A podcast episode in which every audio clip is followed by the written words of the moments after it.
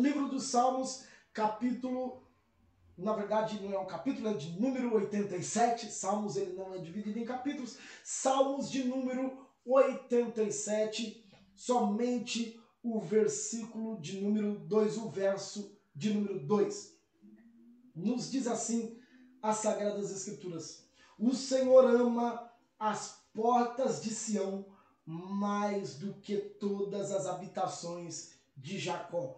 O Senhor ama as portas de Sião mais do que todas as habitações de Jacó. Amém?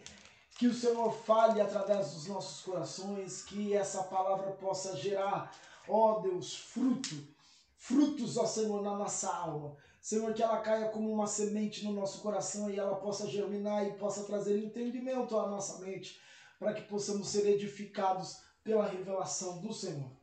Meus amados, quando nós lemos dentro desse texto um salmo que nos traz a expressão, um cântico dos filhos de Corá a respeito das portas de Sião.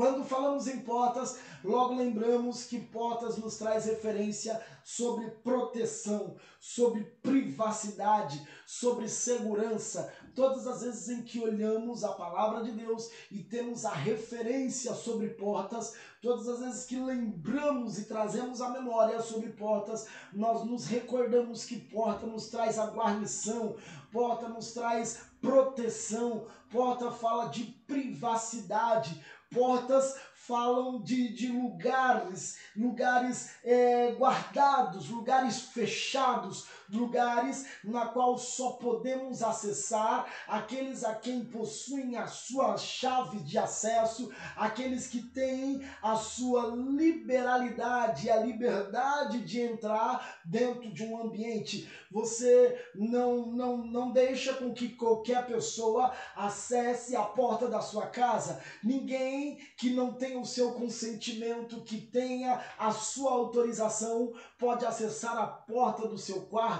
Ninguém que tenha o seu consentimento ou que tenha a sua concessão possa entrar dentro da porta do seu carro. Porta fala sobre lugar secreto, fala sobre proteção, fala sobre privacidade, fala sobre segurança, fala sobre liberdade interna que eu tenho. Quando nós falamos sobre porta, nós nos recordamos que o Senhor tem preparado aos seus filhos portas liberadas e essas portas só nos derão acesso e só terão acesso quando nós mesmos é, damos a legalidade, a liberalidade para que outros ou outrem ou nós mesmos possamos ou podemos acessá-las. Então, quando nós olhamos para a palavra de Deus, nós vemos que Neemias, quando foi reconstruir Jerusalém, ele começou por duas etapas. Primeira delas, a reconstrução dos muros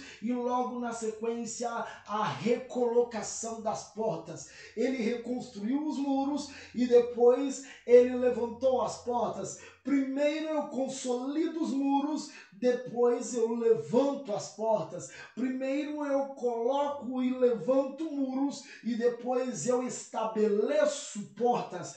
Deus não abre portas aonde não tem parede. Isso é irracional, isso é herético. As pessoas elas têm manias, é, manias é, práticas que são corriqueiras no mundo cristão de falarem, olha, Deus vai abrir porta onde não tem parede. Ora, por que, que Deus vai se, se preocupar em colocar uma porta onde não tem parede? Se não tem parede é porque o acesso é livre. Se não tem parede é porque não tem estrutura para se colocar porta. Para que, que Deus vai abrir porta aonde não tem parede? É irracional. Deus só estabelece portas aonde há muros.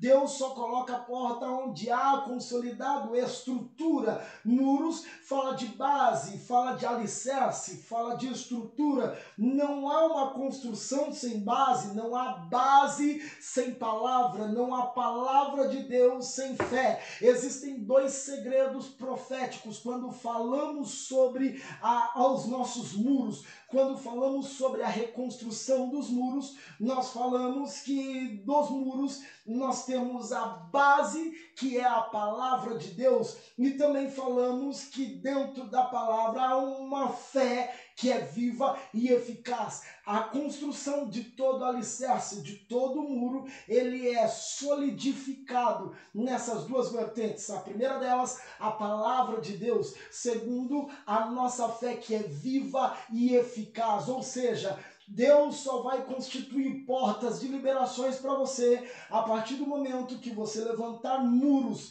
que consolide as suas portas, que você levantar muros que te deem estruturas para que você possa estabelecer portas. Então, primeiro Deus lhe dará a oportunidade de reconstruir muros. Os nossos muros só serão erguidos com base na palavra de Deus. Quando nós cremos na palavra, quando nós chamamos a palavra de Deus, quando nós colocamos a palavra de Deus como prioridade para a nossa vida, então nós levantamos muros quando nós comemos da palavra, quando nos alimentamos da palavra, então estamos construindo muros. Ora, só que somente a palavra sem fé de nada adianta, ou seja, nós precisamos de nos alimentar da palavra e cremos na palavra de Deus. Cremos que tudo que lemos, tudo que comemos, tudo que nos alimentamos da verdade de Deus, que toda a palavra profética liberada nas regiões celestiais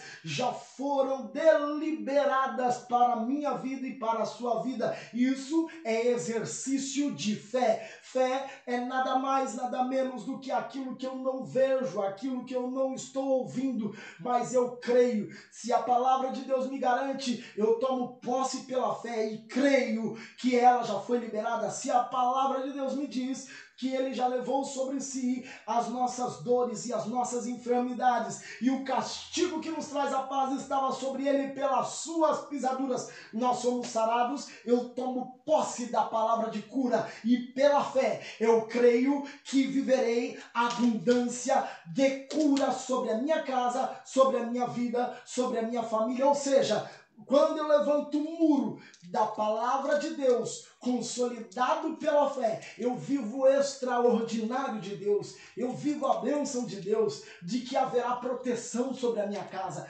que mil cairão ao meu lado, dez mil à minha direita, mas eu não serei atingido, porque eu estou consolidando a minha casa, estou consolidando a minha vida com muros que são alicerçados pela palavra de Deus e baseados na fé tudo que eu preciso está alicerçado em fé e na palavra, em fé e na palavra. Quando eu tenho os muros alicerçados em fé e na palavra, aí sim eu posso levantar portas. Eu posso levantar portas que me darão acesso. Eu posso levantar portas que me darão segurança. Eu posso me levantar portas que darão privacidade. Eu posso levantar portas que me darão proteção. Aleluia! Quando nós consolidamos os muros na palavra e na fé, então eu levanto as portas necessárias. A primeira porta que eu quero comunicar para você, algumas delas que o Senhor nos abrirá nesses dias. Eu quero aqui somente destacar três de tantas outras que a gente pode aqui colocar em prática. Mas eu quero três delas destacar nessa noite para você.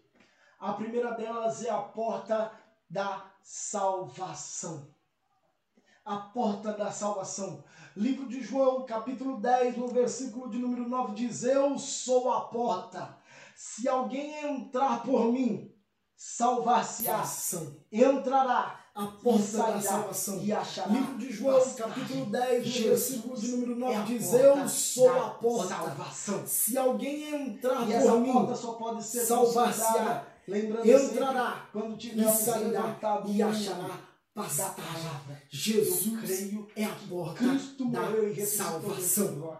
E e essa porta só pode ser consolidada, lembrando sempre, quando tivermos levantado a palavra consolidada com a fé eu, eu creio a porta de salvação. Cristo morreu e Quando eu tenho a palavra de Deus consolidada e alicerçada pela fé da porta de salvação.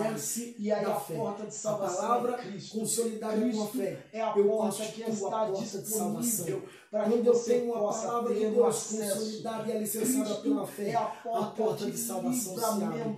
E aí é a, porta, porta de salvação é de Cristo. Salvação para Cristo entes, é a porta que está disponível para, para que você amigos, possa ter acesso. De trabalho, Cristo de onde é a porta de Deus está nos colocando é a porta de salvação para os seus entes, para os seus familiares, para a tua casa, para os seus amigos de faculdade, de colégio, de trabalho, de onde você persistir. Ei, Deus oh, está garantindo pela Palavra, e consolidado a porta fé, de salvação está disponível para você. Disponível para que possamos acessá-la. Para que possamos ter a oportunidade de adentrar. Oh, garantido pela palavra e consolidado pela fé. Deus está abrindo para você a porta de salvação. A segunda porta que eu quero falar é sobre a porta da Oração. Essa porta lhe trará proteção. Porta essa porta lhe trará guardição. Essa porta lhe trará destino. 6 nos diz a segunda porta que eu quero falar é sobre a porta da oração, porta, ou melhor, e orar ao teu Pai que está em secreto. Deus. E o teu Deus, pai, capítulo 6, verso 6, diz assim, mas tu, quando orares, entra no teu quarto, Aleluia. fecha Deus tua porta, está nos e orar ao teu Pai que está em secreto. E o teu Pai que te vem em secreto, te recompensará publicamente. Aleluia. Deus está nos colocando e nos direcionando pelos muros da palavra da, fé, a oportunidade de erguermos a porta da oração com Deus. A porta da oração nos enlata e nos leva e nos, e nos direciona à porta da intimidade nossa vida é relacionamento. Nosso coração é morando.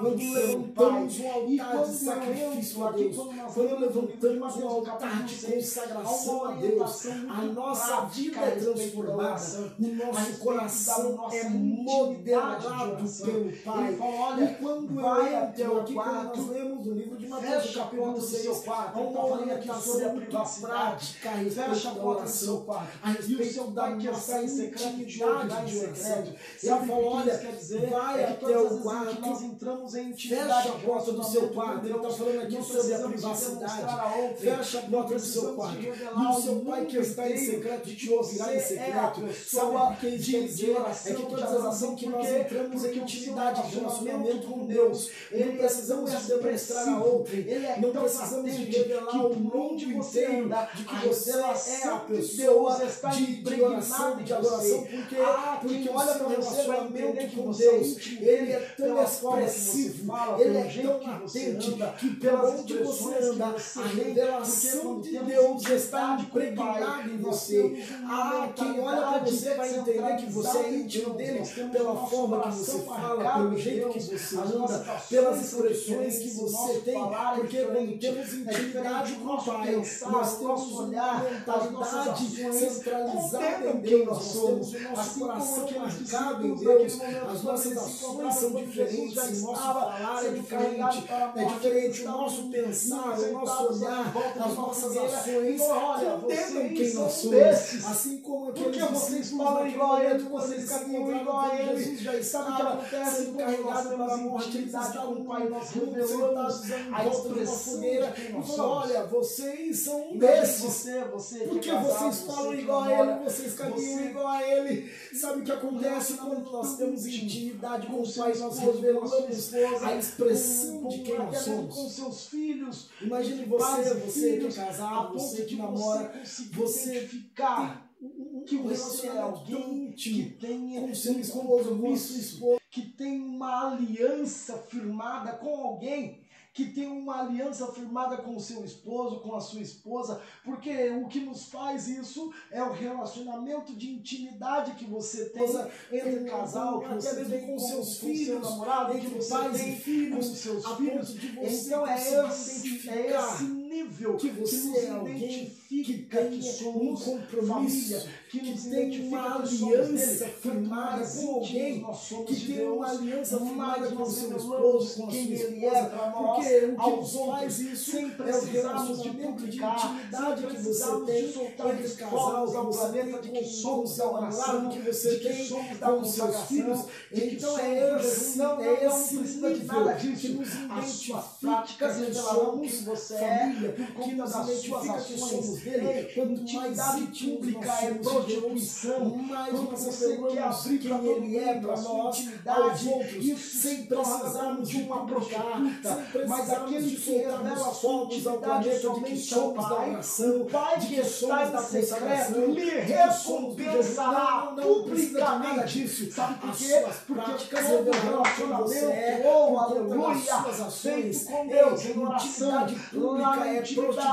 lá no quarto, você lá no secreto, talvez sua ninguém te intimidade, ouvindo, ninguém está te se torna escutando, mas só você está clamando, Mas só aquele Deus está sua sabendo das suas lágrimas ao Pai, o Pai que está em te secreto lhe sua recompensará publicamente. Sabe por quê? Porque todo relacionamento, oh, aleluia, o seu coração Deus em ouve oração, e lá na intimidade, lá no quarto, lá no secreto. Talvez dias. ninguém está Ele te em escutando, secreto, mas só te você está recompensará só Deus está sabendo das suas lágrimas que rolam no seu rosto, só Deus está te ouvindo, o Eu gemido da sua alma, e uma só Deus de sabe das suas necessidades, só Deus conhece o seu coração e para você ouve. conseguir perseverar nesse tempo de crise, para você conseguir manter-se de pé nesse tempo de tempestade. Deus te colocará e estabelecerá nos muros firmados na palavra e na fé a porta da oração, a porta da intimidade, a porta do relacionamento. Oh. Aleluia, aleluia. Terceira e última porta que eu quero trazer para você é a porta da justiça. Deus levantará para você uma porta de justiça.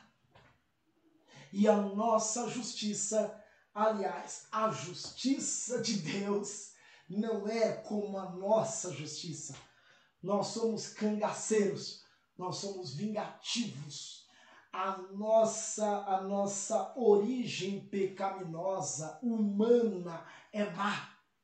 Ela quer ruindade, ela quer ver você, ela quer, ela quer que, que você mate, que você se vingue, que você vá em cima, que você atire, que você clame pelo mal.